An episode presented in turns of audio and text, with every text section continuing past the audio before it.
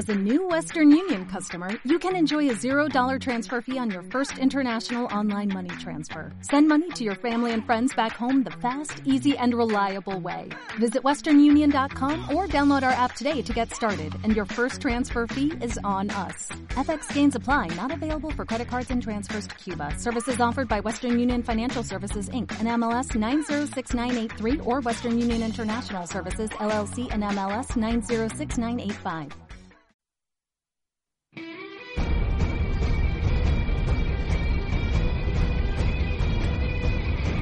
doctoresdeltiempo.com presenta Entre cómics.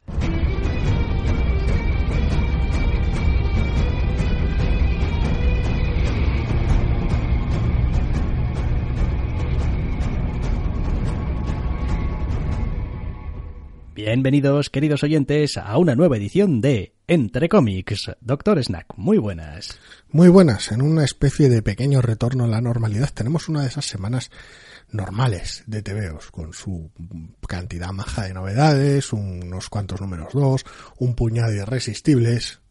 Vamos, material de sobra.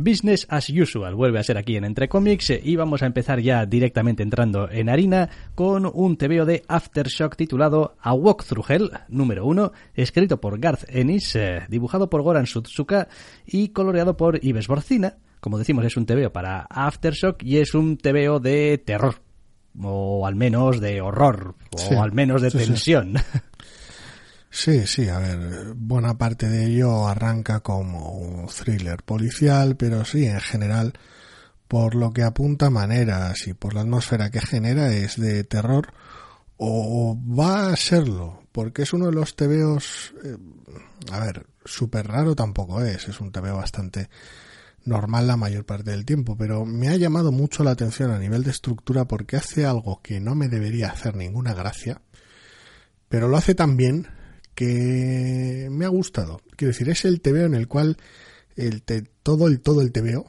sus 22 páginas son cliffhanger, todo. Todo es, es anticipación el TVO. Lo que es la trama, a efectos prácticos, comienza en el número, debería comenzar en el número 2. Esto sirve solo para presentar a sus dos protagonistas, unos agentes del FBI que se meten en un lío, y para generar anticipación sobre los horrores que están por venir. Ya está. No hace nada más. Y lo dicho, no es el tipo de TVO que me debería gustar, pero está tan bien hecho que me ha encantado.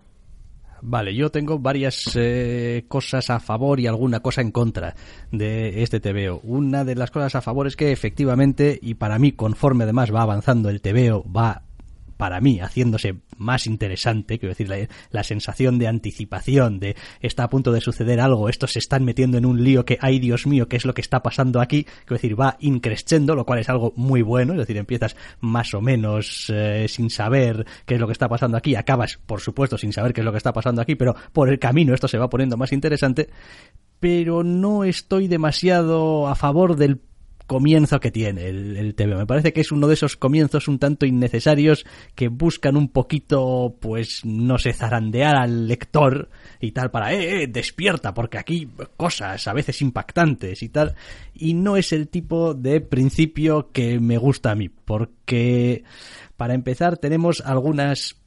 A ver, tenemos la típica, los típicos captions contándonos cosas acerca de personajes que ni siquiera se nos han sido presentados todavía. El caption ambiguo. El caption ambiguo de porque fulanito pensaba que y le dijo al otro y entonces tuvieron que estar de acuerdo o en desacuerdo y decidieron que y tal. Es como que, ¿qué está pasando aquí? ¿Qué tiene esto que ver con lo que estoy leyendo en realidad? Que es, no sé, una pareja aquí con un niño en un centro comercial. ¿Qué? ¿Por qué? Y de hecho, cuando llegas al final del TVO, en realidad tampoco está muy claro por qué ese texto está ahí.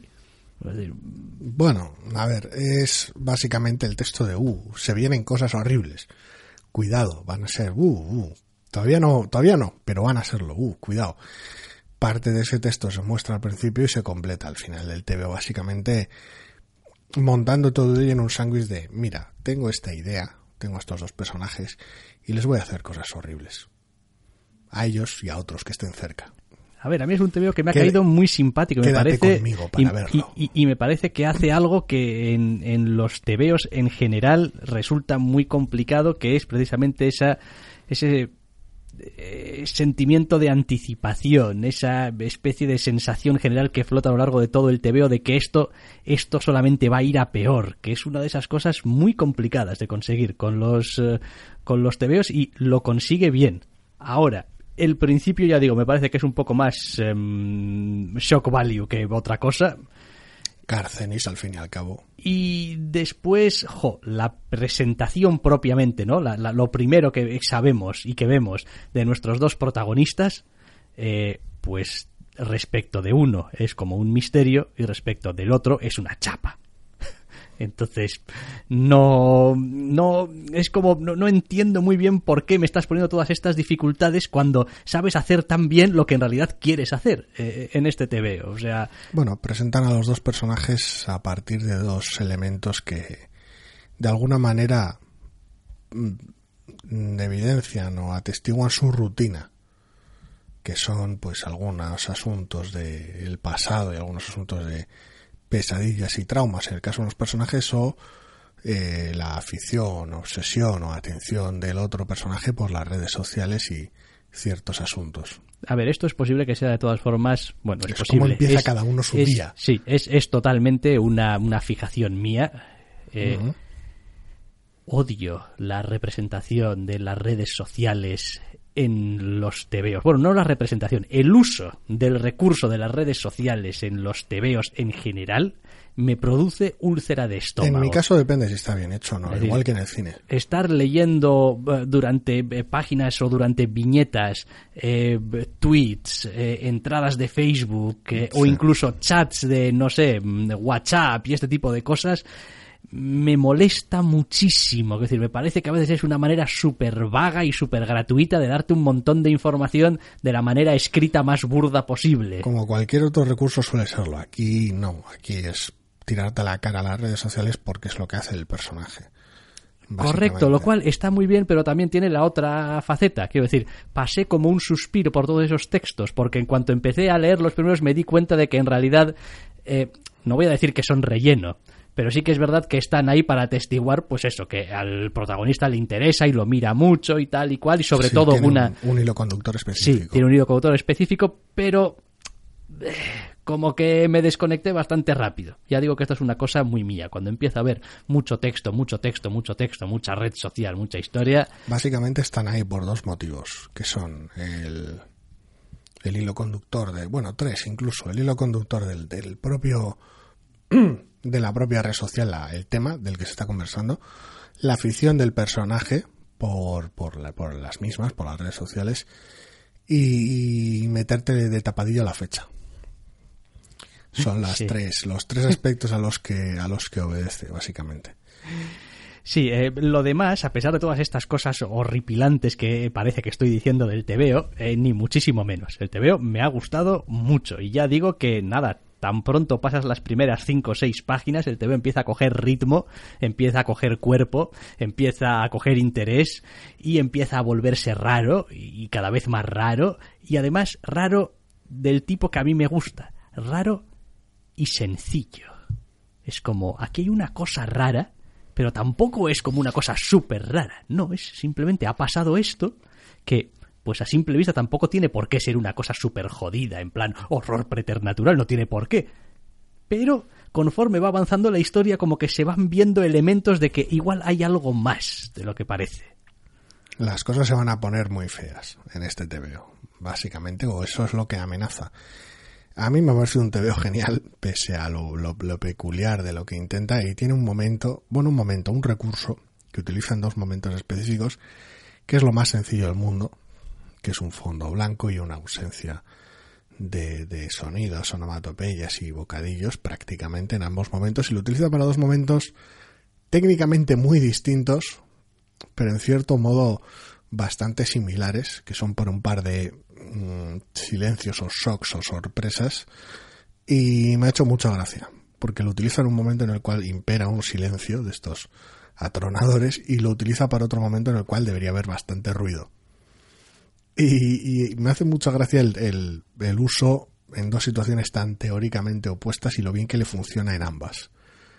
Y es bastante deliberado y bastante puñetero porque ata muy bien toda esta carta de introducción. Quiero decir, el, he hablado de cómo prácticamente todo el TV es un cliffhanger, pero evidentemente, si eso es lo que es lo único que fuese, no sería un buen TVO. Cuando he hablado de que estaba bien hecho, precisamente me refería a eso. Tienes toda una serie de hilos conductores, de temas que quiere tocar el TVO, de momentos sociales, políticos, personales de los personajes que atan esta introducción desde ese eh, comienzo un tanto tal vez torpe o distante pero chocante, sin embargo, a ese, a ese arrancar del día y terminar del día, básicamente, a esa representación de la rutina.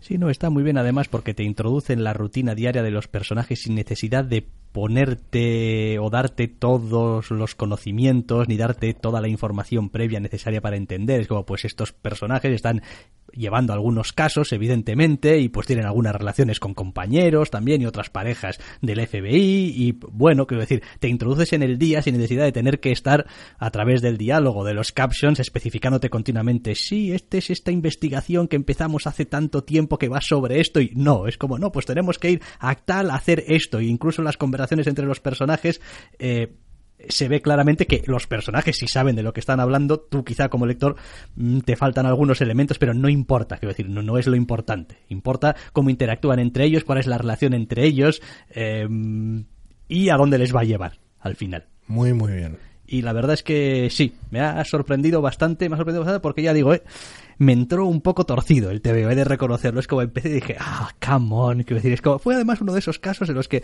empecé a leer y dije, buah, Joder, madre mía, ¿qué está pasando aquí? En fin, bueno, paciencia. Vamos a seguir adelante. Cinco, seis páginas. Hmm, vaya. Diez, doce. Hostia, esto, esto tiene... Vas siguiendo adelante. Terminas el tema y dices, tú, cago en la madre que lo parió. ¿Quién escribe esto? Ah, vale. Garcenis. Garcenis, ok. Ya decía yo que, que parecía haber aquí como un cierto saber hacer bastante grande. Y la verdad es que no, no, bien, bien. O sea, eh, una sorpresa muy agradable. Este A Walk Through Hell, número uno, de Garceni, Sekoran Suzuka e Ives Borcina para Aftershock. Una buena manera de empezar el programa y le seguiremos el rastro. Con atención. Pues sí. Más números uno, aunque este es hacer un poquito de trampa. Por no decir mucha trampa. Pone un uno en portada. Sí, pero eh, nos referimos a Ether Copper Golems número uno, de 5 escrito por, Man por Matt Kint y dibujado por David Rubin. Es un TVO para Dark Horse y evidentemente es un volumen nuevo para que nos entendamos de lo que se fue Ether, el no recuerdo qué, del no recuerdo quién el asesinato de la estrella, no sé qué, creo que sí. bueno, al menos el arco tenía, no lo sé, no recuerdo. Esa es la diferencia. Creo que creo que en las portadas era solo Ether el volumen 1. Es posible que sí. Bueno, pues este viene con, con coletilla, este Copper Golems donde pues básicamente recogemos al protagonista un tiempo más o menos indeterminado después del final de su historia anterior y es un TVO que he disfrutado un montonazo. Quiero decir, eh, según lo estaba leyendo, estaba diciendo, madre mía, esto es lo que pasa cuando ya tienes a los autores ya que no tienen que dar explicaciones, no tienen que andar dando rodeos, no tienen que estar aquí llevando de la manita al lector, no, es la historia pura y dura, directamente y solamente, sin adulterar. ¡Pum! Sí, tiene los mismos puntos fuertes que el primer volumen en general, que es por un lado la, el mundo fantástico y loco este que pese a funcionar de manera muy distinta tiene sus propia suerte de reglas, por decirlo de alguna manera, reglas que se pueden eh, discernir y que se pueden explotar, por lo tanto, y al mismo tiempo la historia personal de nuestro protagonista. Este arranque de volumen vuelve a combinar ambos conceptos de manera eficaz y es otra visita más a esta maravilla. Yo, oye, más contento que la hostia. Sí, la verdad es que ya digo, ¿eh? yo creo que este volumen va a ser especialmente intenso e interesante. Me parece que ya se han quitado los guantes y están repartiendo zurriagazos a diestro y siniestro. O sea, porque es verdad que el primer volumen estaba muy bien, pero había que dar un poco de contexto, eh, había que mantener incluso parte de la historia del personaje hasta que se llegase a algunos números un poquito ahí ambigua o sin contarla del todo. Aquí ya, decir, desde el primer número te reparten unas ya desde las primeras páginas, pero bien gordas y, sigue siendo aún así un tebeo súper imaginativo, eh, súper fantástico en el mejor sentido de, la palabra, con ritmo, con sentido del humor, eh, con un dibujo que, bueno, pues no vamos a decir tampoco a nadie ahora por primera vez que nos gusta mucho.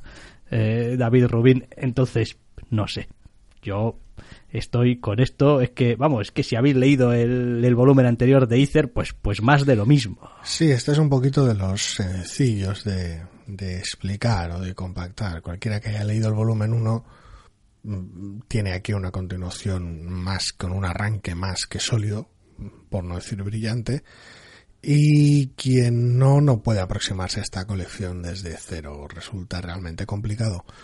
Curiosamente se las han arreglado para que no sea una lectura tan alienígena por las propias circunstancias de la trama, se las han apañado para que pueda servir de entrada, pero aún así yo personalmente, habiendo otros seis números, si no recuerdo mal, eh, los que era el primer volumen previamente, pues oye, ¿para qué andar complicándose la vida, sinceramente?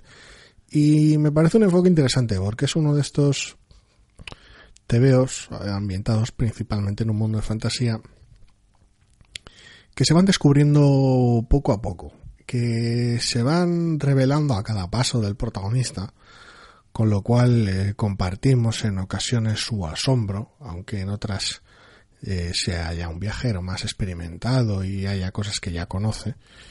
Y de alguna manera es un equilibrio interesante, porque la perspectiva del un tanto extrema eh, con ciertos asuntos del protagonista no va a ser normalmente la del lector, pero aún así se, se comparte el momento de cómo pues ciertas cosas mm, son las que entre comillas le suceden siempre que va o tiene cierto carácter de rutina pero aún así la actitud del propio protagonista y el acting a través de la, del, arte de Rubin siguen transmitiendo esa sensación de maravilla, de que de alguna manera, pese a que ciertas vistas de esta fantasía eh, ya las conozca, eh, la sensación de, de, maravilla y la, la, sorpresa de alguna manera parecen no agotarse.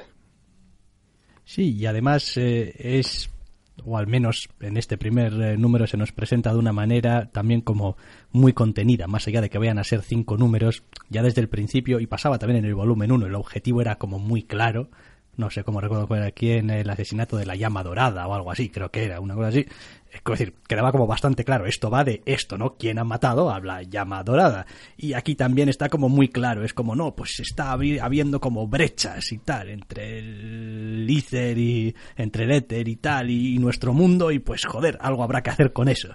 Y ya está, después, después un montón de cosas locas por en medio, un montón de personajes chifladísimos, etcétera, etcétera, pero, pero muy contenido, es como, quizá dejemos alguna puerta abierta a otras cosas aquí y allá, porque pues siempre suele estar bien, pero nos vamos a centrar en esto. Y eso pues siempre le da un foco también eh, muy interesante y muy apropiado. No sé, yo la verdad es que me lo he pasado muy bien leyendo este TV. Ha sido como, como volver a, con un viejo amigo y encontrarme lo que está mejor que cuando lo dejaste. Es como, pero no, no puede ser. Es decir, si ya estaba en plena forma, pues está mejor. Sí, es lo conocido y todo lo nuevo es mejor. Sí, Sí, no, eh, bien, tampoco, o sea, no, no, necesita mucha más explicación, o sea, Ether, eh, ahora con este nombre de Copper Golems, número uno, van a ser cinco, Matt Kind, David Rubin, Dark Horse, todo bien, vaya, nada que ver aquí, bueno, o sí, un montón que ver y que leer aquí, y movámonos al siguiente te veo, vamos. Eh, siguiente te veo que mira, es de Image. Mira por dónde. Eh, Flavor, número uno. Escrito por Joseph eh, Keating, dibujado por Walking Clark y coloreado por Tamra Bonvillain. Eh, pues cocinas y cocineros y qué está pasando últimamente. Cocina a tope, sí, sí. nos volvemos a topar con otro TVO de temática culinaria Y es un tebeo llamativo porque vuelve a trasladar un poquito esa, esa perspectiva de la cocina y demás a un mundo fantástico, en este caso en el cual la cocina parece serlo casi todo. Es uno de los ejes, al menos de lo que muestra en el mundo.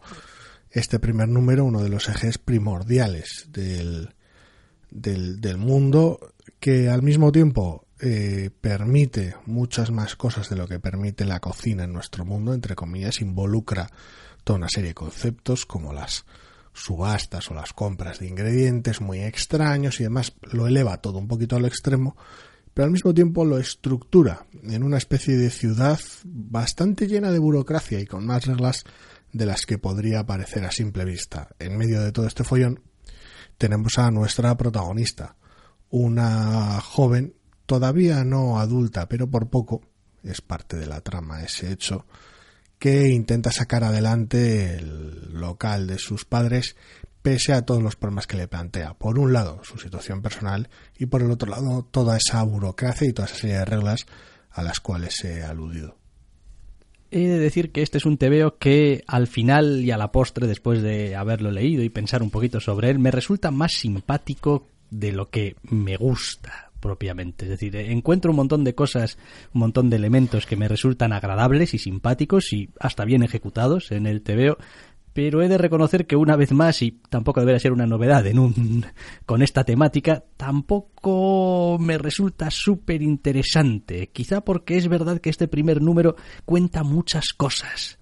Hay un montón de sucesos que van aconteciendo uno detrás de otro que tienen que ver todas con la protagonista, pero con facetas muy muy distintas de la protagonista, lo cual nos da una especie de paisaje del mundo de la protagonista, pero es un paisaje un poquito difuso también.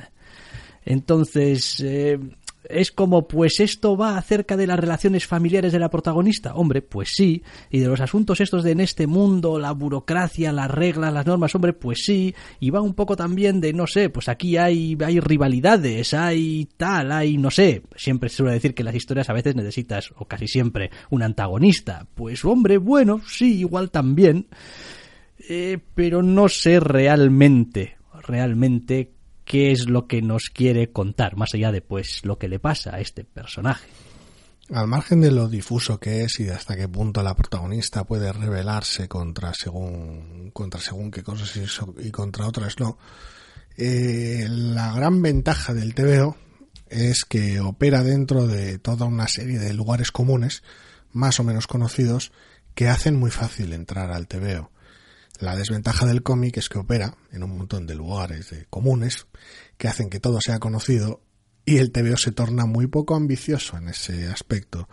Me explico. La protagonista, eh, más allá de sus ganas de sacar adelante el negocio familiar contra viento y marea, no es especialmente original en ese respecto. La situación familiar que tiene y la aparición de un familiar lejano no del todo bienvenido, ligeramente canallita y que parece operar al margen del sistema, tampoco es nada nuevo. Eh, que el sistema sea opresor y que tengas un montón de guardias sin rostro, siendo su cara, entre comillas, cara visible, tampoco es súper original y al ser un todo de fantasía el tener un entorno más o menos cerrado en esa ciudad y que tengas ciertas amenazas de índole fantástica pendientes del asunto, eh, joder, quiero decir, el TVO cuenta muchas cosas y le entran bien precisamente por esos lugares comunes. Va pasando el tío y dices tú, sí, vale, guardias, guardias chungos sin cara, muy bien, ponme tres. Cocina al máximo, muy bien. Los padres jodidos, a, lo Disney, dale, más jodidos todavía. Dale fuerte, el tío canallita, dame, ponme tres. Lo que sea, amenaza sobrenatural, ponme otra. Te entran muy bien, el TVO se lee muy fácil y entra muy bien, pero claro, una vez que lo termines dices tú, ¿Qué me llevo yo de todo esto? De alguna manera. Que es decir, de todos estos puntos interesantes, ¿cuál es el foco? Como decías tú, ¿cuál, ¿en qué se va a centrar el TVO? Y si no se va a centrar en general y todo forma una gran imagen, con todos estos elementos tan comunes, ¿cómo vas a hacerlo para crear una imagen única? Es decir, tiene una serie de desafíos. No es que ni mucho menos sea un mal TVO, precisamente todo lo contrario, pero se me antoja difícil, si no empieza a enseñar músculo, por decirlo de alguna manera, ver que yo vaya a durar mucho en el TVO, pese a mi cariño por las ficciones que incluyen cocina. No, porque después, efectivamente, que conste que el TVO es una pocholada de ver. Es como, ay, esos colores de Tamra Von y, y, esos eh, diseños en general de todo.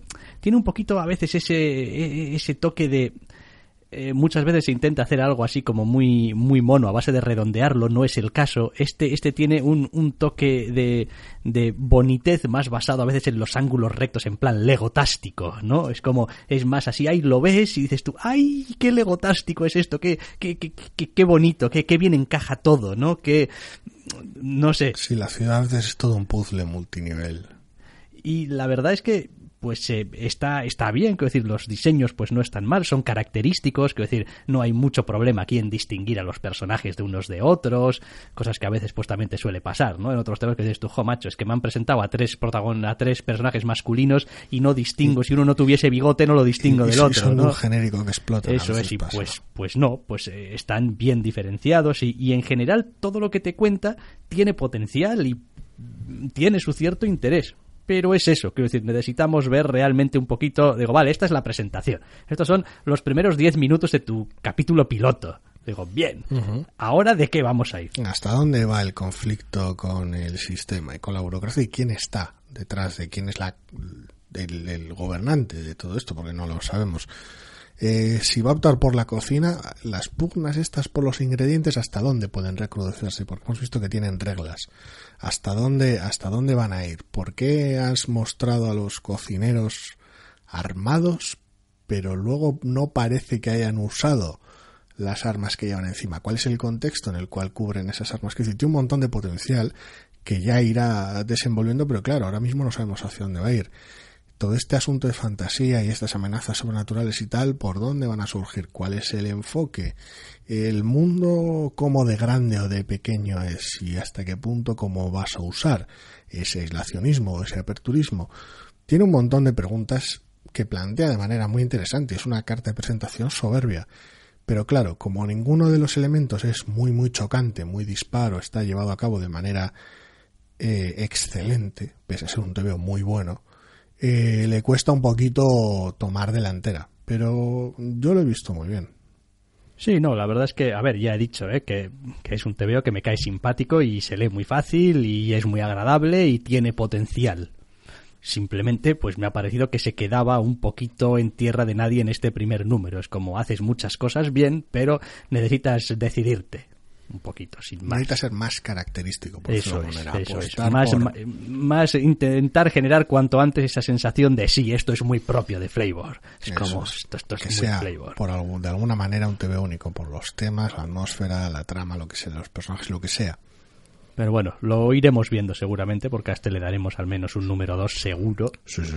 Con lo cual, pues eh, ya veremos. Vale, siguiendo con nuestra velocidad de crucero, que hoy es así bastante rápida. Hay bastante TVO, sí. Porque hay bastante TVO. Tenemos un TVO de DC.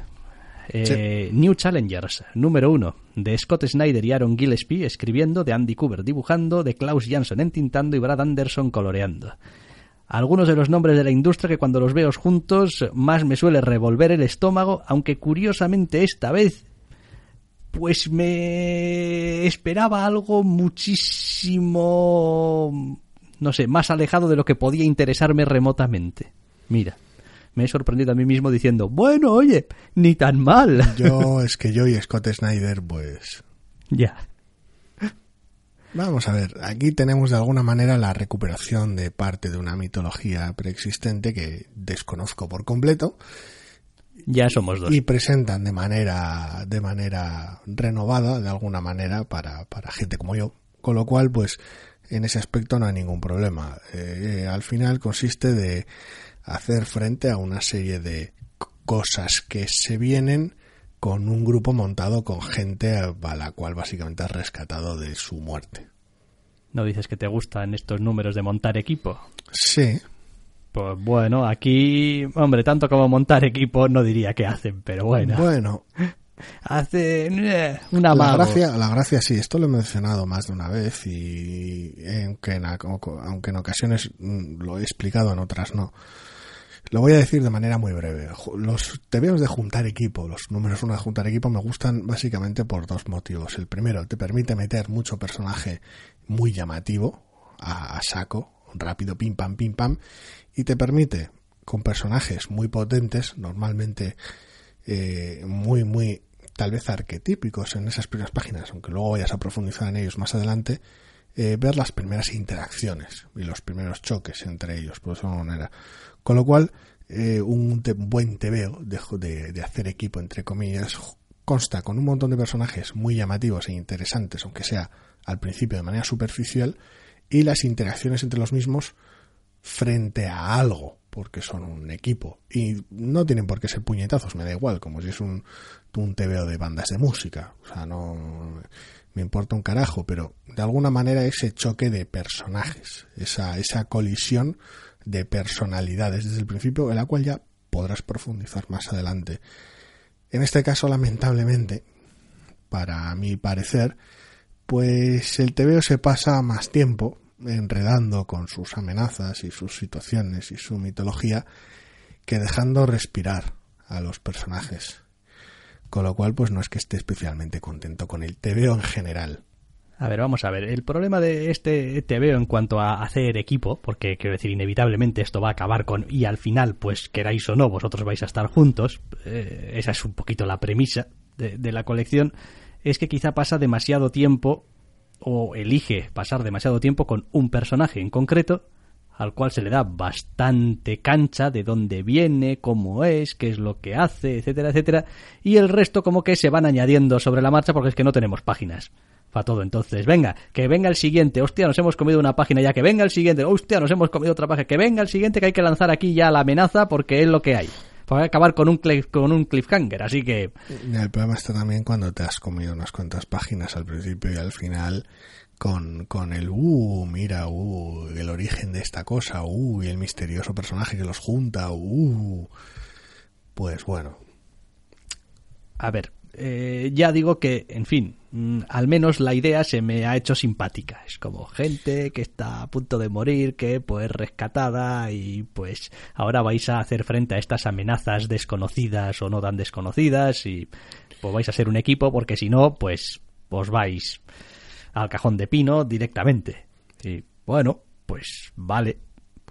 Podría ser un gran TVO de aventuras, con personajes muy llamativos teniendo distintas aventuras aquí y allá, pero dudo mucho que vaya a serlo. No creo que te haya convencido mucho a mí, al menos no me ha convencido el casting que se han hecho de personajes. Es como, aparte de que el estilo general, el visual del TVO, no... El casting no me incomoda, quiero decir, me incomoda que no se le dé tiempo al casting a presentarse. El casting de... No tengo ningún problema con personajes que no conozco, más allá de que no los conozco. Quiero decir, los trata de una manera tan prescindible y los presenta tan alocadamente rápido que pues no, no, no me pueden disgustar, entre comillas. Los cabrones de los protagonistas no tienen tiempo para disgustarme. Mi problema está, culpa de Snyder o no, me da igual realmente, en que el TV parece mucho más obsesionado por explorar, una vez más, la mitología de, eh, de, este grupo, de cómo, quién es este señor, cómo elige a esta gente, con qué función cumplen, quiénes les han las historias quiénes les este han, grupo. quiénes les han precedido, quiénes les sucederán, patatín y patatán, cómo funciona todo esto y los grandes misterios y amenazas que se avecinan, que los cuatro cabrones que van a tener que ir a los sitios a hacer las putas cosas con lo cual el TVO me ha perdido desde el primer número, porque el enfoque va a ser el de siempre, aparentemente. Que es como, uh, mira qué mitología tan bonita tengo y personajes. Eh, bueno, tendrán, tendrán. Para cuando lleves 17 números les conocerás más o menos algo. Eh, no. No soy muy amigo tampoco de, en general, el diseño de los personajes. Quiero decir, les veo un cierto aire avejentado al, al, al, feeling general. Abro este TVO y pues no, no es lo que yo espero de un TVO en 2018.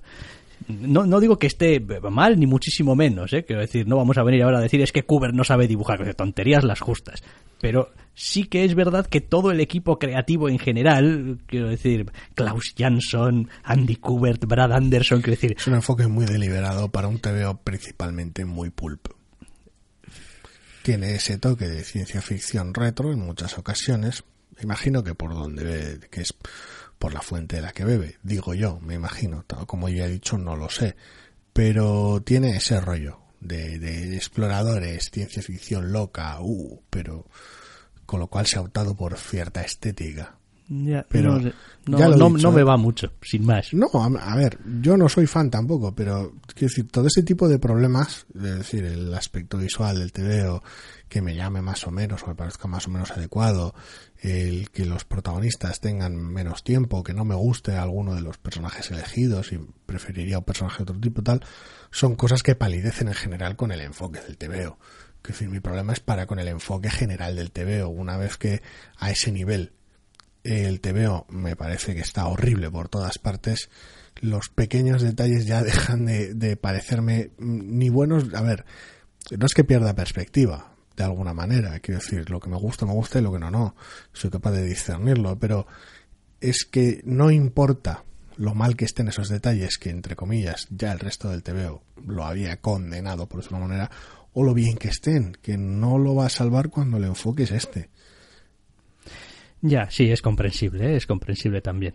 Pero bueno, a ver, si se las arreglan para más o menos hilar unas historias más o menos alocadas y el grupo tiene un poquito de espacio para hacer las cosas y tal, pues bueno, oye, este tipo de historias de, de personajes de trasfondos muy muy diferentes, con orígenes muy diferentes y tal, pues intentando capear el temporal y arreglárselas como pueden frente a cosas a poder ser crecientemente cada vez más chifladas, pues está bien, quiero decir. Yo no me preocuparía mucho por el, la atención irregular en las presentaciones de los personajes. Que decir, el número 2 seguramente le dedicará algo de tiempo extra a uno de ellos y seguirá normal con el resto. El tercero le dedicará algo de tiempo extra a otro de ellos, etcétera. Eh, a ver, en ese aspecto el, equipo creativo del TVO, quiero decir, a ver, gilipollas no son, decir, me puede no gustar el enfoque que tienen, pero gilipollas no son, con lo cual este tipo de cosas saben llevarlas a cabo y al que le entre bien el TVO, garantía no, porque garantía no tienes nunca, pero bueno, más o menos tiene, sabe desde el principio que la oferta que tienen va a cuadrar con el interés que tenga por el TVO. En ese aspecto yo no creo que cometan errores de ese tipo, pero ya te digo, el enfoque no me interesa lo más mínimo. Bueno, veremos, veremos a ver eh, conceptualmente, argumentalmente, pues qué clase de músculos son capaces también de, de enseñar con el paso de los números. De momento, pues bueno, New Challengers número uno, Scott Snyder y Aaron Gillespie, con Andy Cooper, Klaus Jansson y Brad Anderson para DC y nos vamos a mover a lo que va a ser el último número uno de esta semana, que se titula Survival Fetish, número uno, escrito por Patrick Kindlon y dibujado por Antonio Fuso que es uno de los tebeos eh, que ya de entrada más me hizo fruncir el ceño. Mm. Odio que me, que me vengan con blancos y negros. No he apuntado a la editorial. Eh, Black Mask. De Black Mask. Eh, y no sé, es un tebeo que me ha dejado un tanto indiferente a la hora de la verdad. Es como... Lo he leído con... Bueno, en fin, una cierta, decir, el TVO está estructurado y está hilado de tal manera que sea fácil de leer, sencillo de seguir, que al fin y al cabo tenemos un protagonista principal que nos va llevando de la manita a lo largo de un montón de cosas. Eh, lo que pasa es que es otro de esos TVOs en los que no tengo muy claro que me interese realmente mm, todo lo que me está contando. Como, pues Vale, quiero decir, bien, es como, sí, ok, vale, este tío que se dedica a, una vez más, y últimamente hay algunas ideas en serio que tienen que estar por ahí flotando en el aire y entonces pues la gente accede a esa especie otro otro correo sí. Sí. Pero vamos pero hemos tenido últimamente a punta pala desde teníamos el, de Analog hace poco. Analog. Sí el del maletín ah sí bueno el del maletín el de El mundo aquel en el que la gravedad se había ido a la mierda. Sí, la protagonista aquella. Aquella de la especie de apocalipsis zombie de hierbas, de la que la gente se volvía... mm, Salía número 2 esta semana. Sí, sí, pero bufa. A, ver, a mí- a mí no me gustó el uno lo más mínimo, Bufa, con lo cual pues... bufa. No, es que, es que ha sido abrir el número 2 y decir, "Uf, realmente ahora con la perspectiva del tío, no, no vuelvo aquí, ni, quiero decir, de un estatismo además, el, el dibujo, el arte que a mí me tumbaba un poco para atrás. Es como, joder, es que parece que estén no quietos todos los cual, pues- personajes. Y no, no, sin más que decir. Pero bueno, aquí también un correo, un tío que se dedica en no sé qué ciudad Honolulu. en Honolulu a llevar Sí. cosas de un sitio a otro porque una vez más aquí también la sociedad está jodida y la peña está disparando a todo lo que se mueve. Sí, han pasado cosas no especificadas, eh, Honolulu como mínimo, si no es, si no es todo Hawái, el mundo entero, lo que sea, está jodido. Y eh, pues hay un, hay la necesidad de llevar cosas de un sitio a otro, pese a que hay un par de facciones enfrentadas que tienen unas zonas establecidas como unos corredores de francotiradores que pillas cacho. Con lo cual, pues hace falta alguien rápido, audaz y pues que no tenga miedo a llevarse algún tiro de vez en cuando, o el riesgo de lo mismo, para llevar paquetes pequeños de un sitio a otro. Con lo cual, por un lado tenemos a nuestro protagonista, nuestro ágil y, y avezado parkourista de turno que se dedica a patear Honolulu a lo loco, y por el otro lado la, la circunstancia como, tal, es decir, uno de las dos facciones, entre comillas, al menos un, un, un, núcleo de personas que tienen una serie de necesidades y que lo, lo emplean y que nos muestran eh, el funcionamiento, entre comillas, de un día normal a través del protagonista. El TVO tiene toda una serie de flaquezas, por decirlo de alguna manera. La situación no es especialmente interesante sin una razón para el conflicto. Quiero decir, está el conflicto ahí para crear la situación de los francotiradores en una calle. No tenemos demasiada base para el conflicto, con lo cual la situación en sí misma no es interesante. No digo que sea dañina, simplemente es, es algo que sucede. Punto, ya está. Eh, con lo cual no se le saca demasiado petróleo. El protagonista es bastante genérico la mayor parte del tiempo y las situaciones en las que se involucra, los personajes con los que habla, tampoco dan mucho juego ni atraen demasiado. El número uno hace, de alguna manera, pone todas sus fichas en dos apuestas, que son la situación o el más bien el rol del protagonista en la situación de intermediario de alguna manera o de correo y el giro que tiene el TVO, porque el TVO viene con giro. Entonces, ¿cuál es el problema? Que para, para, para reforzar ese giro, eh, buena parte del TVO se lo pasa de charla por un lado y de monólogo interno poco fiable por el otro. Con lo cual, eh, la sensación al final del TVO es decir, vale, ahora veo qué es lo que pretendías, ahora entiendo dónde estaba la gracia, pero para eso me has, por un lado, sacrificado medio TVO en aras de unos secundarios que no me interesan demasiado, porque no los has hecho interesantes, y por el otro, salvo con alguna excepción, y por otro lado, me has llenado el otro medio TVO de mentiras. Correcto. Ese es el problema que tengo yo principalmente con el asunto. Sí, lo sueles llevar muy mal normalmente. Es como, ajá, o sea que todo este monólogo interno que estaba teniendo aquí y que estaba siendo especialmente esquivo con determinadas cosas, Pues igual no estaba siendo del todo honesto. Eso es, igual estaba siendo esquivo porque, claro, si el personaje pensase sobre esto y lo pensase de una manera que aún así todavía me sigue ocultando la información que me das al final, empieza a pensar que estás jodiendo conmigo. Es que este es lo que está haciendo. Y es lo que está haciendo. Y es una pena. Porque podría simplemente omitir un montón de los de los captions que tiene el TVO porque no obedecen más que a, que a ser a ser misleading, a ser engañosos. Y por el otro lado, eh, si lo podías mostrar, podías mostrar una serie de captions más honestos, aunque siguieran siendo ambiguos, pero más honestos con la situación, con lo cual el lector tendría un punto de interés entre los contrastes entre esos monólogos internos a los cuales el lector tiene acceso del protagonista y por otro lado la cara pública del protagonista cuando interactúa con esos personajes. Podría generar confusión en el lector, pero si estuviera bien hecho, podrías, podrías ver ciertas, podrías ver las dos facetas del personaje, por decirlo de alguna manera, y tampoco le restaría demasiado a la sorpresa, sinceramente. Seguiría siendo un, giro interesante, pero al menos podrías ver de antemano cierta dualidad o cierto punto de interés que le añadiese algo de empaque al resto del TVO, porque por ahora, tal y como está hecho, lo que tenemos es un TVO vacío con un giro al final. Y pues el giro no me interesa demasiado eh, en la medida en la cual no me supone impacto notorio sobre un mundo que no has hecho que sea interesante poblado por personajes que no has hecho que sean interesantes.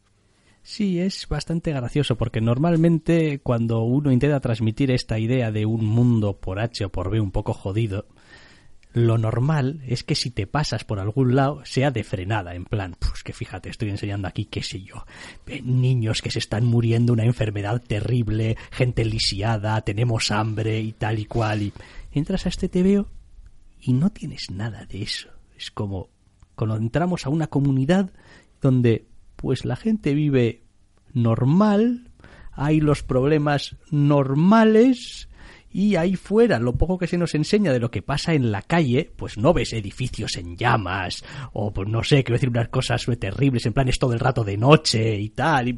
No, es todo también súper normal. Solamente que no hay gente. La sensación de peligro, la sensación de dramatismo viene por el monólogo interno del personaje. Entonces, no sé, no sé, yo desde luego con este primer número, quiero decir, hombre, a ver, ya con el, ya con el giro me habíais perdido al final. Quiero decir, ya, ya hay, a ver, eso, hay muy pocas, quiero decir, el TVO tendría que haber sido realmente de, de vamos, quiero decir, haberme encantado para llegar al final, ver el giro y aún así decir, oh, oh, estoy deseando leer el número 2. Porque suele llevarlo muy mal, sí. Porque lo llevo muy mal. Quiero decir, es el tipo de cosa que a esto llamado ya manía personal, pero no. ¿Quiere decir que nunca pueda soportar un giro de este estilo? De, pues no, pues alguna vez lo habré llevado mm, bien y ya está pero, pero así no. O sea, no. No, no, cuando ofuscas de manera deliberada y transparente según qué, según qué cosas y haces toda una serie de triquiñuelas realmente baratas para proteger una sorpresa que como tal no le aporta gran cosa al TVO, pues. Ya, mm. es que, es que, es que encima es eso, que decir, llegas al giro y dices tú, ok. ¿Y qué? ¿Y qué? Quiero decir, es como porque no tengo ningún contexto ahora, para esto. Ahora este personaje que era unidimensional es bidimensional, es lo que me estás diciendo. es que es como, ok, ahora, ahora conozco otra faceta de este personaje que me interesaba nada, ahora me interesa poco. Mm. Ok, vale. Mm. En fin. No sé, sin más, a ver, pues eh, habrá quien lo lea y le parezca que... A mí se me ha pues, antojado sosísimo, pero... Sosísimo. Y tengo dos problemas, que o es o es accidentalmente soso y me ha entrado mal simplemente a mí y el giro lo, lo, de alguna manera no, no le añade gran cosa o es deliberadamente soso para que el giro impacte más, lo cual me parece un, sacrificio horrible y, un, y una aproximación brutalista loquísima y odiosa, con lo cual no, no tengo mucho a lo que agarrarme, quiero decir, la representación visual me gusta, el blanco y negro refuerza cierta situación de, de, sobriedad, de, de cosas mal, porque el arte de Antonio Fuso está muy bien en ese aspecto. Eh, las calles vacías realmente te llegan vacías. En ese aspecto es, es lo, desesperanzado, lo, lo, vacío de la ciudad, lo, lo, lo, desértico que resulta la experiencia del protagonista moviéndose por ella está, está muy bien, pero eh, cuando ya tocan interiores y cuando tocan otras cosas no funciona tan bien, porque de alguna manera homogeniza demasiado. Entonces, bueno, eh, queda algo desigual la experiencia, pero da igual, es, es, un, es un pequeña luz de esperanza en un TVO que odio, con lo cual, pues... Hala, bien. No podías terminar sin decir de algo que lo odiabas, ¿no? Nada. Eh, podía, pero no he querido. Survival Fetish, pues eh, Patrick Kindlon, Antonio Fuso, en este TVO para Black Mask, que pues... Pincho en hueso. Pues sí, pues pincho en hueso y ya está y como tampoco tenemos por qué seguir hablando de él, pues yo creo que lo mejor es que hagamos cambio de tercio y hablemos, aunque sea muy muy brevemente, de algunos números doses que han salido esta semana, que solamente sea para decir, pues siguen por el mismo camino o no. Vamos a pasar muy por encima por tres números doses porque tenemos unos cuantos irresistibles y tampoco hay mucho fundamento para extenderse sinceramente. venga, va, empezamos. Justice League No Justice, número 2, Scott Snyder, James Tinion cuarto, Joshua Williamson, con Francis Manapul y Mark Costo, coloreados por Hi-Fi. para DC, en lo que es la continuación de esta miniserie que va a desembocar en otra cosa después y donde pues se jode. argumentalmente este, este TVO me parece, o sea, la, una de las peores partidas de rol que jamás he jugado. Nuestros personajes van a sitios, se pegan con gente malamente, se enfrentan a grandes amenazas y es una sorpresa al final. Yo más bien lo decía por cada uno de los grupos se enfrenta a un desafío característico, muy propio e idealmente pensado para ellos, que deberán discernir de manera no especialmente original, porque no es que la hayan puesto súper, vamos, súper complicadas aquí. eso que tienes tres guionistas para ello. Sí, sí, exacto, exacto. Que cada uno habrá pensado uno de los. Bueno, en fin, quiero decir, bromas al margen. Es como, pues, pues sí, pues van a un sitio y joder, casualidad, tienen exactamente todo lo que necesitan para hacer lo que tienen que hacer. Ajá. Hostia, qué, cosas, ¿eh? Es que, mira, justamente con la cuerda de decir la verdad, la luz que nunca se apaga y eh, la pala de mm, quitar arena a ellos solo, mm, casualidad justo para este puzzle que nos hemos encontrado aquí es lo que necesitamos. Sí, a ver, es lo que tiene la propia premisa. Se ha juntado un montón de personajes eh, y los han separado en, en grupos especializados y pues bueno, pues cuando tienes un martillo todos son clavos de alguna manera. Eh, la propia trama hace trampa para que los grupos estén idealmente montados para enfrentarse a lo que se enfrentan. Con lo cual, como el enigma no es tampoco especialmente original el TVO tiene el tiempo que tiene para contar las cosas, pues personajes de colorines atravesando problemas de manera no especialmente difícil o interesante, con giro al final. Viva y bravo. Sí, lo demás, pues tenemos a Francis Manapul. Ahora ya hemos dicho también en este número también con alguna ayuda de Marc Cousteau, que pues tampoco me voy a quejar. No me quejaba en el primer número de Manapul y no me voy a quejar en este. Pues está, está, está bien, es correctamente superheroico. Me interesa hacer el TVO que me llamen cuando haya TVOs. O sea, cuando este preludio ya ha terminado y tenga TVOs que leer que ya no sean mm. tan serviciales. Sí, hombre, pues igual estaría bien, pero vaya, quiero decir, si ese TVO que va a venir después de esto va a ser como lo que está siendo The Avengers, porque ha salido The Avengers número 2. En este caso espero que sea algo más enfocado. Eh, y cada uno de ellos será su, su, cosa. Recordamos Jason Aaron, Ed McGuinness, Mark Morales con Jay Leisten y colorado por David Curiel. Otra fiesta. Eh, The Avengers 2, quiero decir, yo, en fin, no entiendo qué es lo que está pasando aquí, pero, pero ¿por qué me voy a bajar de una colección que acaba de empezar de Los Vengadores en el número 2? Es decir, es que, es que esto, esto no lo esto no lo quiero. O sea. No te creyeras que fuera a suceder, pero sucede. De repente, eh, creíamos que era algo que solo era capaz de hacer Remender, que era sacarnos de una colección de los Vengadores en dos números. Pues no, boom, está al alcance y sonaron también. Es que. Es que no, no, es que es que no una, una vez más me pasa con este TVO que lo miro y no puedo creerme que esto sea un TVO de los Vengadores en 2018. Guionizado por Jason Aaron. Guionizado por, guionizado por mi abuela, si hace falta, pero no, no quiero decir, no me cabe en la cabeza humana que esto sea la cabecera, la punta de lanza de una gran editorial que se dedica a los a los superhéroes. O sea, es como no lo entiendo. Es como quiero decir, tenéis todo el tiempo del mundo para juntaros, tener ideas, eh, enfoques, buscar dibujantes, pensar a medio y largo plazo. Pues el enfoque ha sido este. El enfoque decidido ha sido este y el enfoque decidido es que me patea el hígado. Paso de este TVO en todas, en todas sus facetas posibles. O sea, no, no, no quiero sus, sus captions de mierda que delatan qué es lo que va a suceder al final del número, si no bastaba ya con el primero, este, este segundo lo deja ya meridianamente claro desde el, desde el principio. Es como ves estos captions, sí, pues, pues el cliffhanger ya no es tal. Desde, que, desde la primera viñeta. Sí, desde la primera viñeta, primer caption, ya sabes qué es lo que tienes al final. Quiero decir, hace falta ser un lector realmente muy obtuso, o estar muy desconectado del mundo, o estar leyéndolo realmente sin mucha conciencia y tal y cual para no verlo venir. O sea, decir que lo he visto venir yo, tíos, que yo no veo venir nunca nada. O sea, a mí el día, el día que me muera será porque me va a atropellar algún camión o algo, porque no los veo venir. Sí, es lo que te iba a preguntar, si, si incluso tus superpoderes... Sí, sí. No, no, no sé. Es terrible, es terrible. Luego el TVO como tal, pues tenemos a los personajes fraccionados aquí y allá. Hay algunos a los que se les hace nulo caso durante este segundo número, que apenas tienen presencia. Otros los juntas aquí para que montar una pelea por error dicharachera en el número 2. A los otros los tienes aquí perdiendo el tiempo. Es obsceno, es realmente avejentado, malo, superfluo, vacío y bonito de ver ocasionalmente. Sí, pero, pero Terrible. Pero, repito, yo es, es que esto es, es que no lo entiendo. De un desinterés masivo, no quiero saber nada de este TVO. Es brutal. Y, mira, y mira que llevamos tiempo sin leer eh, eh, Vengadores y, y con ganas. y, y con ganas de, eh, eh, tíos, los Vengadores, joder, los Vengadores. Los putos Vengadores, sí. Sí, tengo esa misma cara de joder. Quiero leerme un TVO de la Liga de la Justicia. Eh, mal vamos, porque bueno, la Liga de la Justicia una vez que empiecen, después de este, pro- pues, pues ya veremos. Ya, es- ya, ya les llegará lo suyo. Pero no quiero leer estos Vengadores. No voy a leer estos Vengadores.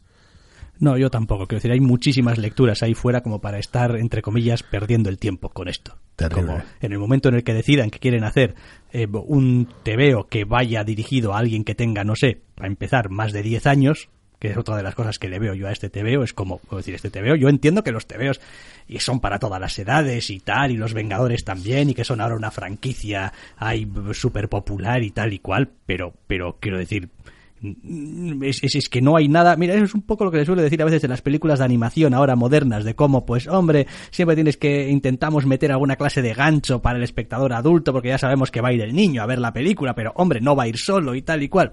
Yo, en serio, me cuesta encontrar algo en este TVO que mm, sea incapaz de entender alguien que tenga 10 años. Es no es, no, es hay. especialmente infantil ni especialmente juvenil en su tono o en su trama. Pero es que, es que, es que, pero es que es terriblemente simplón. es que no tiene nada, es que no tiene, no hay nada que puedas sacar de este TVO. Es como, y van y se pegan con unos. Vale, ok, bien, pero esos unos, ¿por qué? No, no, no, nada, en este se pegan.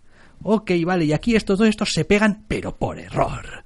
Dices tú, hombre, en serio, y, y estos dos, estos dos tendrán una viñeta en todo el TVO, en el que se les verá así como, bueno, no nos hemos olvidado de que están por ahí, pero este no es el No número para ellos, tiempo. no teníamos tiempo, es como, oye, o sea, en serio, quiero decir, que no, que me aviséis cuando tengáis intención de hacer algo con un poquito de fuste. Mientras tanto, pues os vamos a dar candela.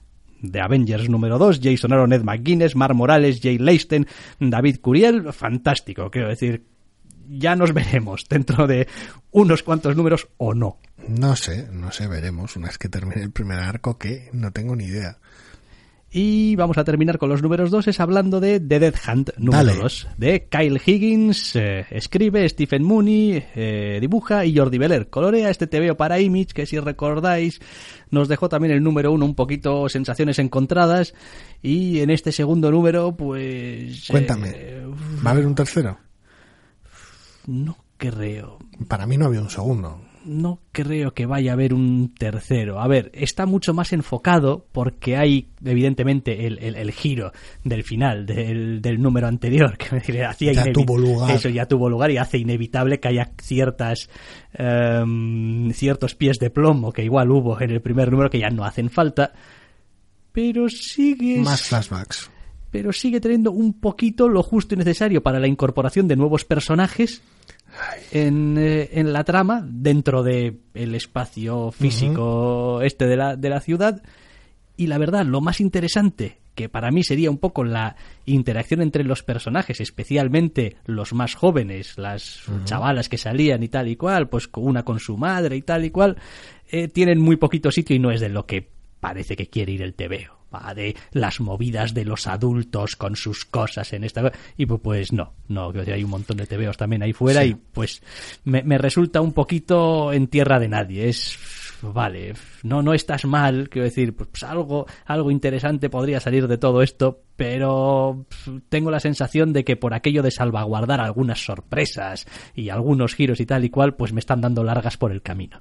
Con lo cual, pues, pues hasta aquí he llegado. No a las largas. Exactamente, no a las largas. Las luces sí que hacen falta cuando vas conduciendo para poder ver bien, pero en nuestros tebeos, cuando hablamos de números 1 y números 2, es dar largas es malo. Si tienes algo que dar, darlo, dalo cuanto antes, para que tu lector se quede atrapado y diga, joder, cómo mola esto. Y ahora, hablando de cosas que molan, los irresistibles.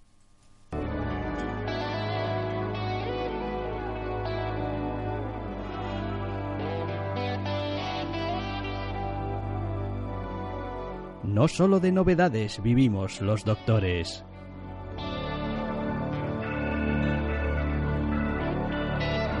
También leemos otras colecciones.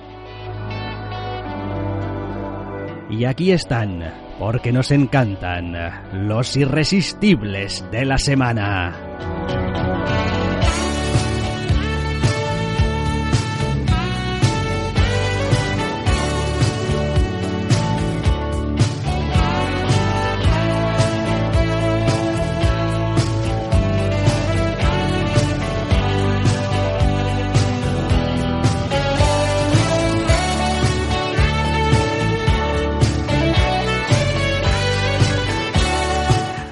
Irresistibles eh, de la semana que abrimos eh, pues una semana más eh, con el mismísimo Batman y su número 47 ya y casi casi me atrevería a decir que lo mejor que tiene este número 47 aparte de que pues es, Tom King y nos deja aquí allá alguna pequeña eh, joyita. Es que bueno pues este arco se ha acabado ya y venga. Los tres números de The Gift se han acabado ya eso es ya se han acabado y vamos a movernos a otras cosas. Eh, sí a ver estoy más contento de lo que esperaba después del número anterior ¿eh? pero sí que es cierto que ha sido un pequeño paréntesis de tres números eh, con el cual no me he sentido del todo cómodo en una colección que por el por otra parte adoro. Ahora bien ahora que ya ha terminado y están estos tres números, eh, no lo sé. O sea, lo que se cuenta y cómo se cuenta me funcionan, pero me sigue resultando raro. Tal vez igual es el formato. Quiero decir, eh, que se haya prolongado durante tres números, teniendo en cuenta que el primero igual era demasiado deliberadamente opaco, misterioso con lo que estaba sucediendo y que el segundo tiene algún que otro devenir extraño. El final, de alguna manera el impacto, el cierre me ha gustado, con lo cual me da la sensación que era el tipo de historia que me hubiera encajado mejor en un anual de 48 páginas o algo así, en algún otro formato de toma esta historia en bloque, más breve, un poco podada, y pum, y te llevas todo el impacto de golpe que prolongada a lo largo de varias semanas en tres números de Batman. De alguna manera, no es tanto que acuse la falta de mis números normales de Batman, entre comillas, esto es parte de la colección como el resto de números, pero no me he terminado de sentir contento. A ver, una cosa que ha tenido bueno es que normalmente una de las facetas donde es más fácil fallar y donde normalmente más suelen fallar los tebeos porque es la propia naturaleza de lo jodido que es contar historias, es en su resolución, en su final. Y Tom King muchas veces tiene una virtud o la virtud de saber acabar las historias, de manera que quizás no es el final que uno esperaba o el final completo o detallado o totalmente explicativo que uno quería, pero sí es el final de la historia que te está contando por cómo te la está contando. Y entonces aquí tenemos un ejemplo de eso. Es como, bueno, pues esta historia cierra y no es un cierre apresurado, ni mucho menos. Es decir, le dedica el tiempo y tal y, y, realmente clava algunas de las cosas que te quiere enseñar exactamente y específicamente para que lo tengas bien clarito. Pero una vez más, tampoco se extiende demasiado en las explicaciones, porque como es como hay cosas a Tom King que a veces no le interesan. Es como, la historia no, no, no iba de esto, no es que, no, y de ahora de esto se ramifica. Eh, eh. Lo que te quiero contar es esta otra cosa, que es en lo que me estoy centrando. Lo demás, asúmelo que si no te digo lo contrario, no ha tenido ninguna consecuencia. Sí, entre él y Tony ese Daniel de alguna manera clavan el, el cierre. Es espectacular. Y es lo que de alguna manera a ver, no es que salva o redime realmente este pequeño arco argumental, sino que lo engrandece. Quiero decir, mm, era un arco con el cual no me sentía del todo cómodo, pero tenía sentido y funcionaba dentro de todo el asunto. tal vez no compartía el ritmo o el enfoque, pero bueno, y de alguna manera el final que le da al arco dice, vale, bien, o sea, sigo sin estar de acuerdo con, con cómo funciona según qué cosas, pero habéis hecho también lo que habéis hecho, que adelante.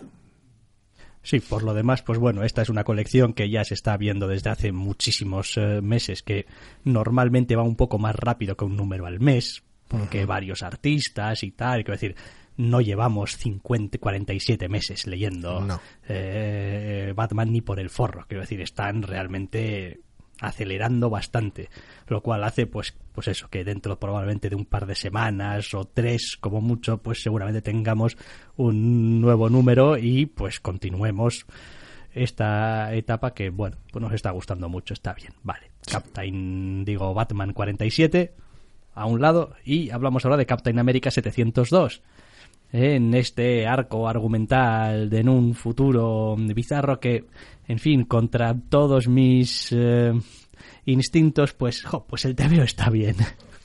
El TVO funciona. Eh, sí, como has comentado, es en un, en un futuro peculiar, con lo cual la aproximación a la figura del Capitán América es algo extravagante, pero encaja realmente bien. No estoy contento con los flashbacks que tiene. Porque me parece que son demasiados y que tienen demasiado peso y que son demasiado funcionales, que son más para te quiero, quiero colocar esta trama aquí para excusar cierto aspecto que para realmente hacer algún tipo de ejercicio interesante. Y el baile de dibujantes que, que le dan entidad al, al flashback no me siento del todo cómodo. No me importa demasiado tener a Rod Race en algunos momentos, pero no soy fan de Howard Chaykin. No, yo tampoco. Te iba a decir que en realidad cuando he dicho que bueno, pues está bien y me gusta, he de reconocer que mi mente estaba pensando en Leonardo Romero. Quiero decir, este estaba pensando es única y exclusivamente, decir, cuando has empezado a hablar de los flashbacks, mi mente ha dicho, ah, sí, es verdad, había esos flashbacks y uff, uff, hostia, el primero todavía pase y tal, el, el uff, y tal. Pero bueno, quiero decir, como que mi cerebro lo, lo había olvidado, bueno, lo, lo apartaba a un lado y dice, bueno, va, pero aquí tenemos aquí al personaje, al protagonista de esta historia molando bastante. Sí, pues sí, porque el personaje es muy llamativo y es muy interesante, pero lo dicho, eh, no es solo que, bueno, Rodríguez tiene un pequeño flashback al principio y es muy llevadero. El, la carga importante de flashback en el número corre a cargo de las, del enfoque visual de Howard Chaykin que por otra parte tiene uno de esos flashbacks con las partes menos interesantes de cualquier historia del Capitán América a estas alturas. Y ese es parte del problema, quiero decir, no nos gusta su rollo, no nos gusta su rollo. Pero el lastre para el número, pese a lo que nos ha gustado el número como tal, no es tanto que dibuje Howard Chuck en un flashback, sino la naturaleza de ese flashback. Quiero decir, es demasiado largo y solo sirve para explicar o para de alguna manera excusar algo que luego sucede en el propio TVO normal. No está nada más que para eso, es, puro servicio de guion y buena parte de ello es innecesario. Eso te iba a decir, en el fondo se hace un flaco favor, porque evidentemente la sorpresa del final del número es menos después del flashback que has tenido. Es decir, es como ya tenía todos los elementos el lector como para imaginarse que algo así pues podría suceder. Sí, porque te han molestado en explicar algo que no tenía mucho fuste explicar. Además, el propio TVO cuenta con los medios narrativos por las propias funcionalidades de la trama y por el oficio del protagonista y la gente con la que se relaciona para contar los flashbacks o explorar el pasado, literalmente, porque es un historiador al fin y al cabo el protagonista, de una manera distinta, pero en lugar de mostrárnoslo a través de su perspectiva, lo que hacen es meter un flashback 100% normal. No utiliza las propias herramientas que tiene el TVO y es muy raro. Sí, sí, en ese sentido se hace flaco favor, ya digo, pero bueno, aún así eh, primordialmente y en su trama principal y con el carisma que ha cogido en un par de números este protagonista nuestro, este historiador barbudo y tal, que va por ahí petándolo muy fuerte, pues a mí me cae muy simpático y pues me gusta el personaje. Por eso está el TVO aquí, en esta lista, vaya. Sí, correcto, porque, porque por lo demás no habría ninguna otra puta razón quizás para, para haberlo metido. Más cosas esta semana. Eh, Dodge City número 3. y alguno dirá, Dodge City número 2 no hablasteis. Joder, no hablamos. Ni me lo tenía leído. Sí, con la vorágine de Semana Santa, el Salón del Cómic y demás, es posible que algunos se perdieran. De hecho, solamente me ha dado tiempo para ponerme al día con el número 2, ni, ni he llegado al número 3, o sea... Vale, cuando hicimos el programa de retorno ya avisamos que pues, hicimos todo un programa lleno de irresistibles y es posible que por el camino se perdieran alguno, pero que si eran realmente irresistibles no pasaba nada, volverían a aparecer. Este no es el único caso del programa de hoy, pero es uno de, es uno de ellos, ya que el número 3 dices que ni, ni has llegado. No, te ha faltado tiempo. No, a ver, quiero decir, estoy bastante convencido de que quiero seguir leyendo, aunque reconozco que es probablemente la colección más tontorrona que estoy leyendo ahora mismo. Mm, Hombre, a ver, hay, hay, mucha cosa tontorrona que estoy leyendo. ¿eh? me lo cuentas al final de este número. Pero vale, tiene su punto. El número 2, el número 2 tenía un impacto muy fuerte porque el, cliffhanger que tenía el primero después de presentar un montón de personajes llamativos en este TVO sobre balón prisionero, eh, básicamente lo que hacía era introducir una pequeña sorpresa al final y el segundo número la resuelve. Quiero decir, no, no, no se hace esperar y de manera dramática muy llamativa y muy propia en ocasiones a veces del género de estas rivalidades deportivas. Y funcionaba muy bien como impacto dramático, pero igual le seguía faltando trama o recorrido. Pero bueno, conocíamos mejor a los personajes. Este número tercero ya tiene un encuentro, un partido como tal, y tiene sus desarrollos de no todos los personajes porque hay muchísimos, pero sí va teniendo desarrollos y pequeños arcos de muchos de los personajes del TVO y está muy muy bien llevado para ser un TVO de equipo, ¿eh? para ser el tipo de TVO de equipo deportivo, quiero decir que tienes que darle a todos los personajes su tiempo para que haya un interés compartido, está muy bien llevado y hay un, alguna cosa al final que es de las de aquí ha pasado lo que creo que ha pasado, no, sí, mm, no sé y funciona muy bien.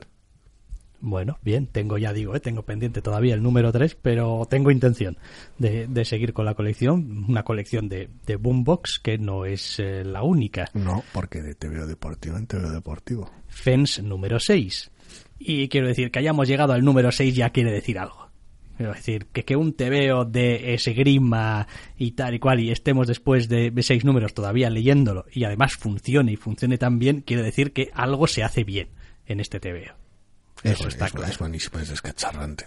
Es decir, es, es, es divertido, es, es entretenido y además consigue darte un poco de número en número lo que necesitas. Es como, pues si el número anterior ha sido un poco lento y un poco no sé qué, igual aquí necesitas un poco más de acción, un poco más de protagonista que no lo has tenido en el anterior. Eh, igual necesitas eh, recuperar o recordarle un poco al lector cuáles son algunas de las eh, em, interacciones habituales entre personajes, esas tal. Y la verdad es que está muy, muy bien este número 6. Me ha, me ha sorprendido porque hace un montón de cosas muy bien. Es como le da al protagonista su momento de gloria, le da al mismo tiempo al, al antagonista su, su, razón de ser, casi, sí, casi. O, ya, o coprotagonista. O coprotagonista, sí, no Según sabemos.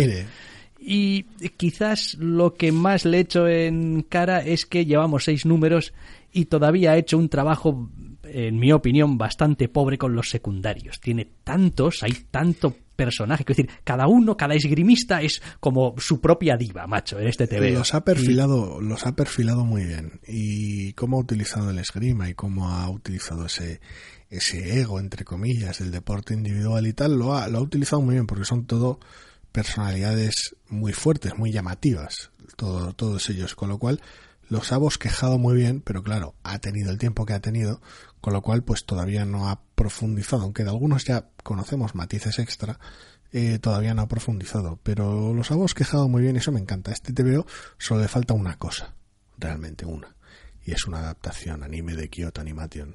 Es como, como, como TV a mí me encanta. Me encanta lo que hace, lo hace muy, muy bien. Sí, está muy bien, está muy bien. Eh, ¿Qué más tenemos? El número 27 de Poe Dameron. Vale, pues aquí he de decir que en, realidad, que en realidad la colección ha dado un pequeño giro. Quiero decir, seguimos teniendo dibujando a Ángel Unzueta y visualmente es una, una pocholada y es una maravilla, pero argumentalmente en el número 26 como que cerró un, un, arco. Es como toda la cosa esta que llevaban desde el principio de la colección. hora. eh, de... mm, Sí, el malo, ¿no? De- de- sí, no, bueno, más que del malo de tenemos que buscar al personaje este que están Ah, buscando, el de Max von Sydow en la película, vaya, da igual, pues como que eso mm, se cierra y de repente han dado un salto que te quedas loquísimo al final de mm, Los Últimos Jedi, Coño. O sea, la serie ahora va después de la peli. Justo después, Ahí la puta. en el Halcón Milenario. Ah, muy bien.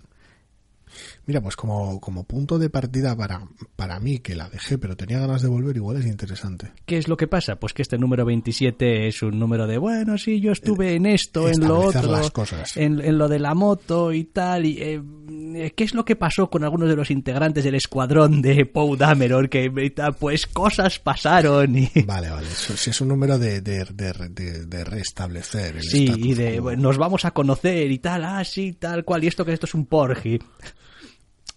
Sí, Eh, sí, sí, volver a volver a sentarse un poquito.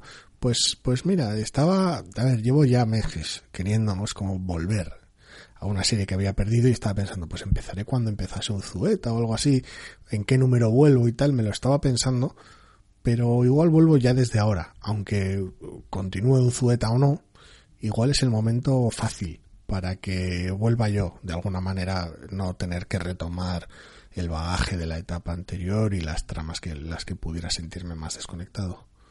Ya le echaré un vistazo. Sí, sin más, pero ya digo, quiero decir, para el lector que está siguiendo la colección es como una especie de parón, es una especie de calma chicha. Es y como, ahora esto. Hostia, Y vale. ya veremos. Y sí. luego, em, venga, más cosas. Oh, Gideon Falls, número 3. Sí. Del número 2 tampoco hablamos en su momento. Correcto. Oye, a mí, a mí me está gustando mucho Gideon Falls. Está muy bien. Las cosas de decir eh, como son. Está muy muy bien. Está prolongando la separación entre los dos protagonistas, el conspiranoico con ciertos problemas mentales y el, y el, y el cura crepuscular, eh, más tiempo de lo que esperaba. Pero es un placer, porque por un lado tenemos una historia de terror muy bien llevada, de manera muy tranquila, muy pausada, muy atmosférica. Por otro lado, tenemos el placer de contar con Andrea Sorrentino, que es un artista que nos gusta mucho. La combinación de ambos enfoques a mí me maravilla. No, la verdad es que está muy bien. Consigue ser doblemente interesante. Es interesante con cada uno de los personajes por sí mismo. Es decir, el TVO podría ir únicamente de cada uno de estos personajes. Es como, pues nos olvidamos del cura y seguimos a este tío raro. O nos olvidamos de este tío raro y seguimos qué es lo que le pasa al cura en este pueblo eh, estrafalario. El TVO consigue llevar las dos cosas en paralelo. Las dos son interesantes y no parece a diferencia de otras veces donde siempre parece que te están hurtando un poco de un lado o de otro, o que están alargando, que te están o que te tarda- tardas en llegar a las cosas, no, es decir, pasan cosas, hay hay evolución, hay sucesos. Y pese a no estar conectadas directamente, porque no hay personajes que pasen de una a otra ni se están acercando realmente, Pero temáticamente se, se retroalimentan una de la otra. Cuando una avanza en una dirección, la otra avanza en la otra, avanza desde ese punto. Está muy bien atado. Muy, muy bien atado. No, la verdad es que es un tebeo, aparte de que, bueno, pues es una vez más un tebeo de cosas chungas.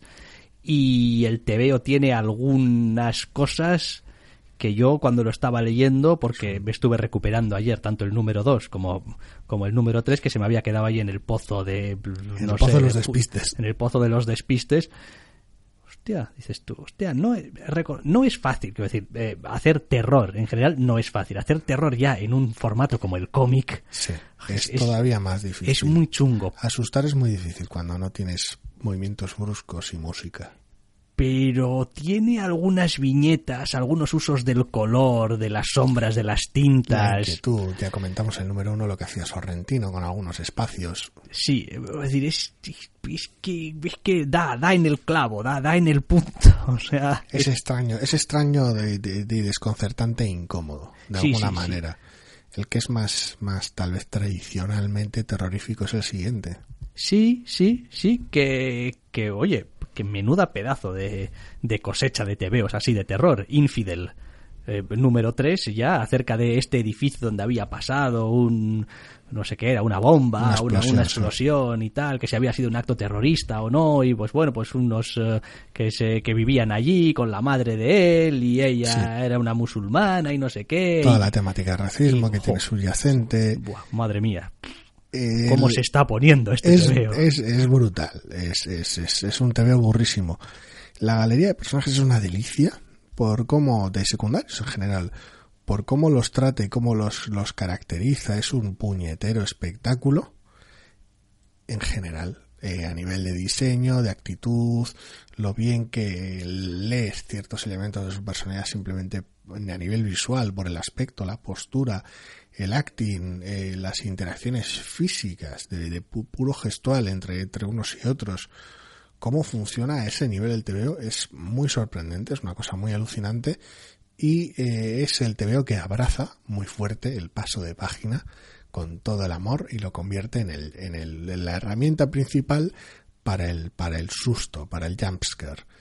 Es como otros TVOs tendrá sorpresas golpes de violencia, momentos cómicos. Aquí no, aquí lo abraza como la herramienta perfecta para el jumpscare y le funciona de una manera que es increíble.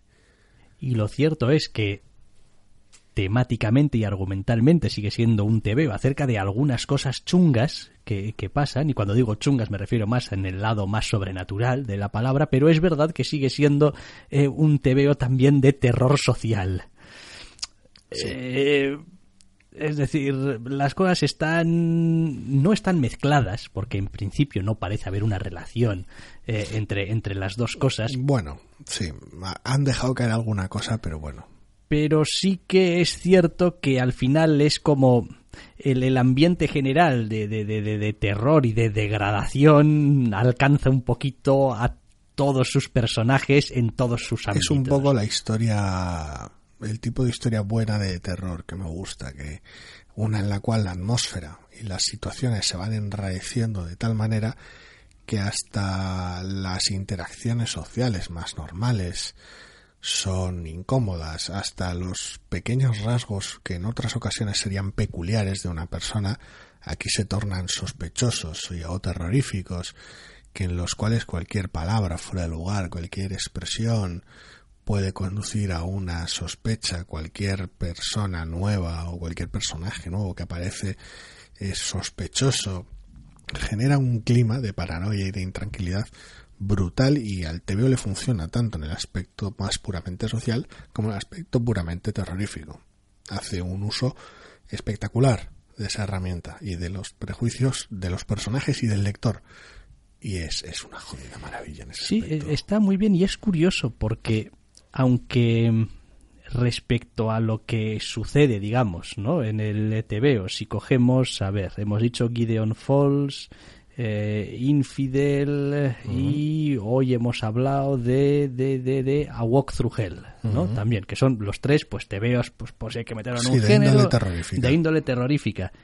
El más mundano, el más, el que, el que tiene, digamos, un tratamiento de los personajes y de la, de la, de la situación, digamos, un poco más normal, es como pues es una comunidad de vecinos y tal, pues es, es, es este que estamos eh, hablando de Infidel pero probablemente o sea, el que más alienígena resulta. pero pero el que cuando lo leo más pienso que va a acabar como el Rosario de la Aurora es precisamente este es como porque bueno en Gideon Falls pasan cosas raras pasan cosas raras pero no sé quiero decir tienes elementos tienes el cura tienes el viejo que sabe cosas tienes y dices tú bueno igual algo ya arreglarán El enfoque es distinto. Quiero decir, en, en A World Through Hell, aparte que solo digamos un número respecto a los tres de Gideon Falls y de Infidel, tenemos un par de agentes del FBI que se meten en un embolado y que Garcenis nos ha dicho que les van a pasar cosas horribles a ellos y a otra gente. Pero son dos agentes del FBI metiéndose en un embolado con su bagaje y demás. Eh, con lo cual es un TVO que tiene un enfoque, al menos inicial, policial. Porque también hay un crimen involucrado y demás. Gideon Falls, por terrorífico que lo es, y lo es bastante, creedme, eh, sigue teniendo dos personajes muy propios de la resolución del misterio. tenemos por un lado un cura, figura clásica en muchísimas películas de terror, y por otro lado un investigador conspiranoico con sus cosas mentales. Y a un personaje secundario, ya veremos de qué peso, de una psicóloga. Son personajes muy propios de investigar un misterio, de la tradición en general de este tipo de historias de por un lado ves a los agentes del FBI, por otro lado ves a este cura y este paranoico, los ves capaces de resolverlo de alguna manera, o de sobreponerse a lo que suceda, por, por muy siniestro y muy jodido que sea. Infidel cuenta con un montón de gente normal que está jodida.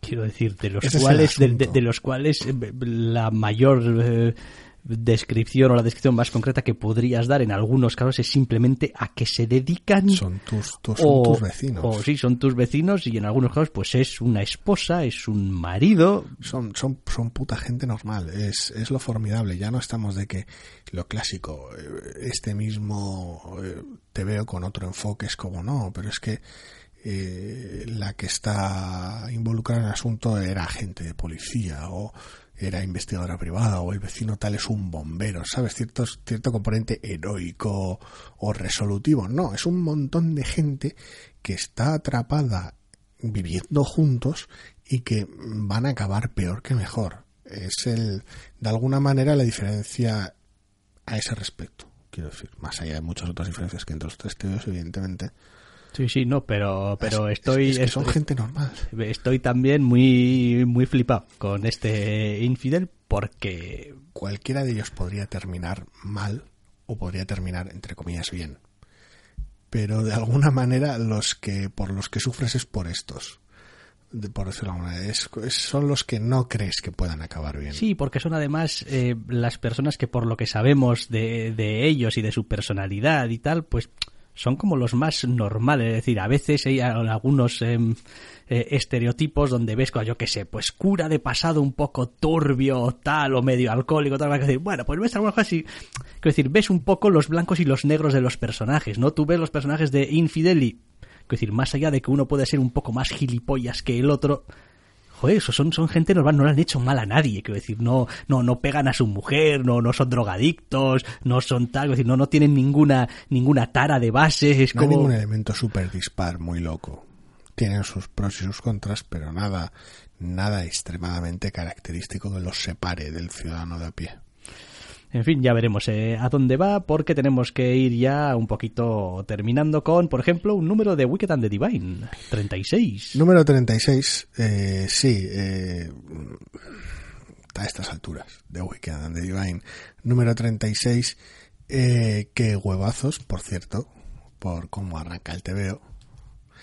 Es decir, no, no te lo puedo enseñar porque es spoiler, pero pero es una de esas situaciones de, de, recontar la historia que ha tenido lugar, entre comillas, hasta la fecha del TVO de manera bastante específica. Y cuando digo específica es que le dedica más de una docena de páginas al paso del tiempo desde los primeros hasta la fecha. Dicho de la manera, a un hecho concreto. Y, y luego ya el resto, y luego ya el TVO Quiero decir, es una de esas, una de esas entradas tan propias de este equipo creativo que dices tú, vaya huevos, muchacho. Y luego ya el te veo. Y sigue encontrando maneras de resultar formidable o sorprendente de esa manera. Y sigue poco a poco acercándose a su acto final, de alguna manera.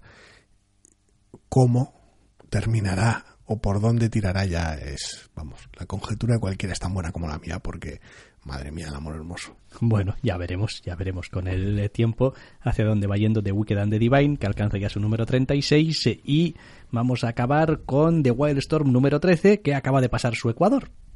Porque iban a ser 24 números. Primer número de la segunda parte, sí, por decirlo de alguna manera.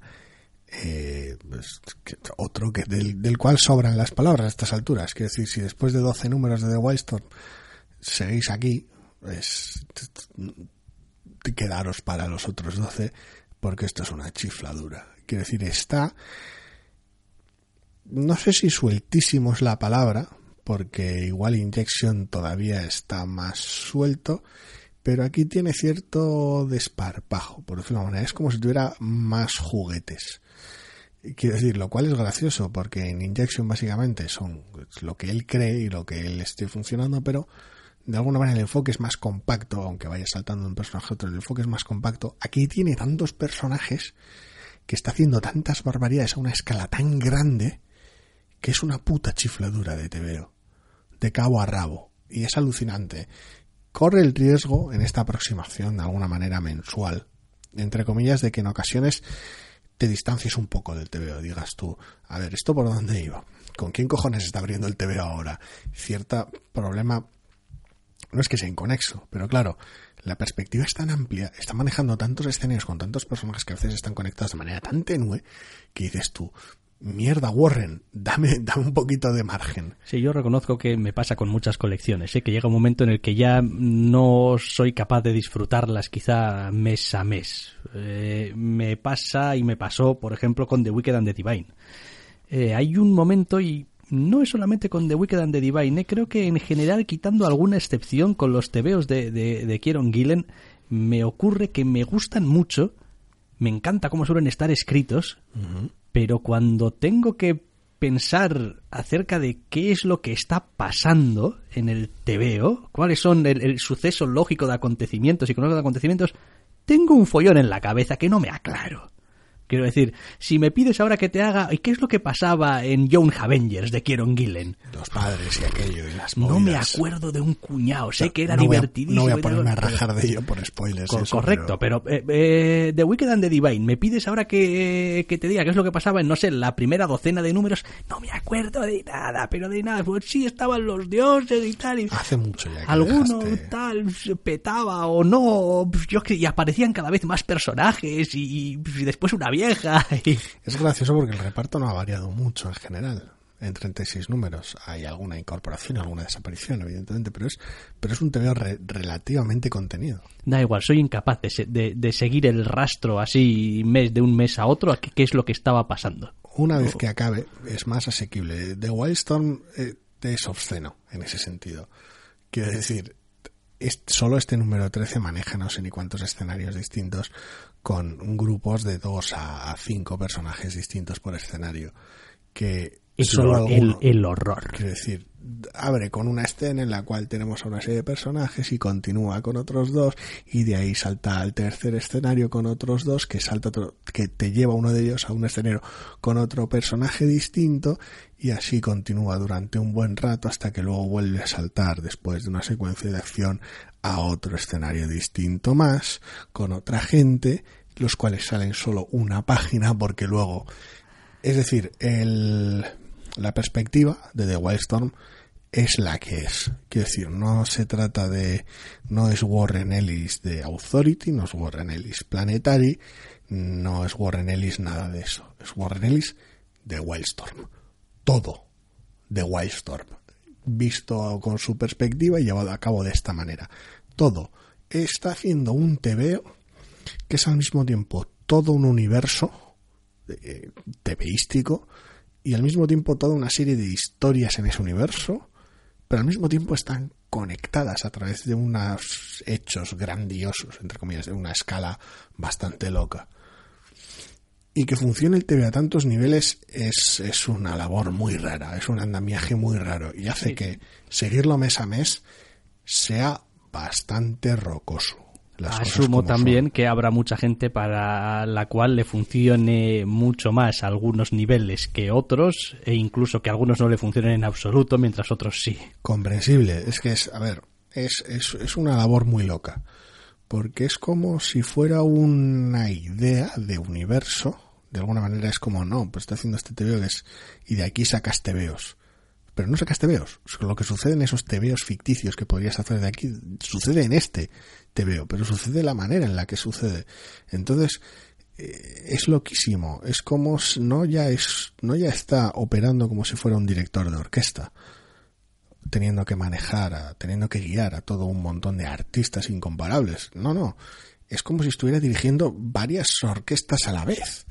Es una cosa rarísima y hace que sea, lo dicho, algo árido de seguir mes a mes porque, claro, eh, requiere sentarse con mucha calma, muy enfoque y decir, bueno, a ver, ¿esto qué es lo último que leí? ¿Por dónde iban? ¿Dónde estaban estos personajes? Cuando te vuelven a aparecer, tú, ah, vale, que los dejé haciendo esto otro.